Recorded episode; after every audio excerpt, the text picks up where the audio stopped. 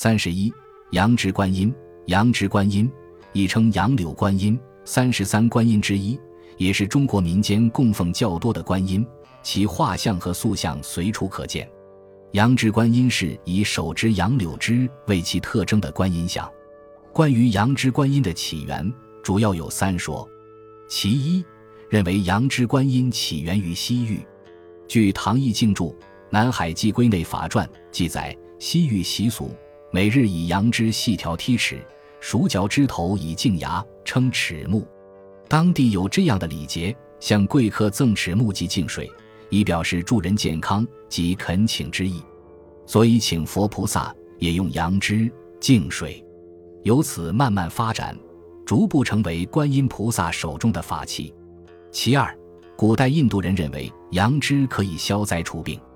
有的佛经在讲到千手观音的四十二个大手臂中的一个手执杨枝时说：“身患种种疾病者，应手执杨柳枝诵念真言。”以此认为杨枝观音的出现或许与此有关。其三，认为杨柳枝具有旺盛的生命力，这是以杨柳喻佛法的内在原因。民间流行的杨枝观音像，一般左手持净瓶杨枝的女性形象。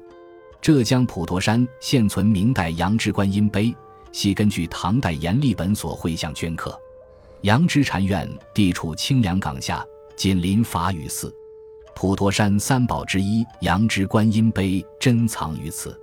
杨枝观音碑系省级重点保护文物，碑高二点五米，宽一点二米。观音菩萨珠冠锦袍，璎珞飘披，右手执杨枝，左手托净瓶，袒胸显足，端庄慈祥。上刻有普陀佛像、摩字严公、一石妙墨、百代亲宠等字句。不年图，作者唐初著名人物画家阎立本传世之作甚少。至于佛像，仅此一幅。此碑也是根据碑塔本所刻。数百年来，寺院几经兴废。此碑仍能保存至今，足见其真，被誉为普陀山镇山之宝。本集播放完毕，感谢您的收听，喜欢请订阅加关注，主页有更多精彩内容。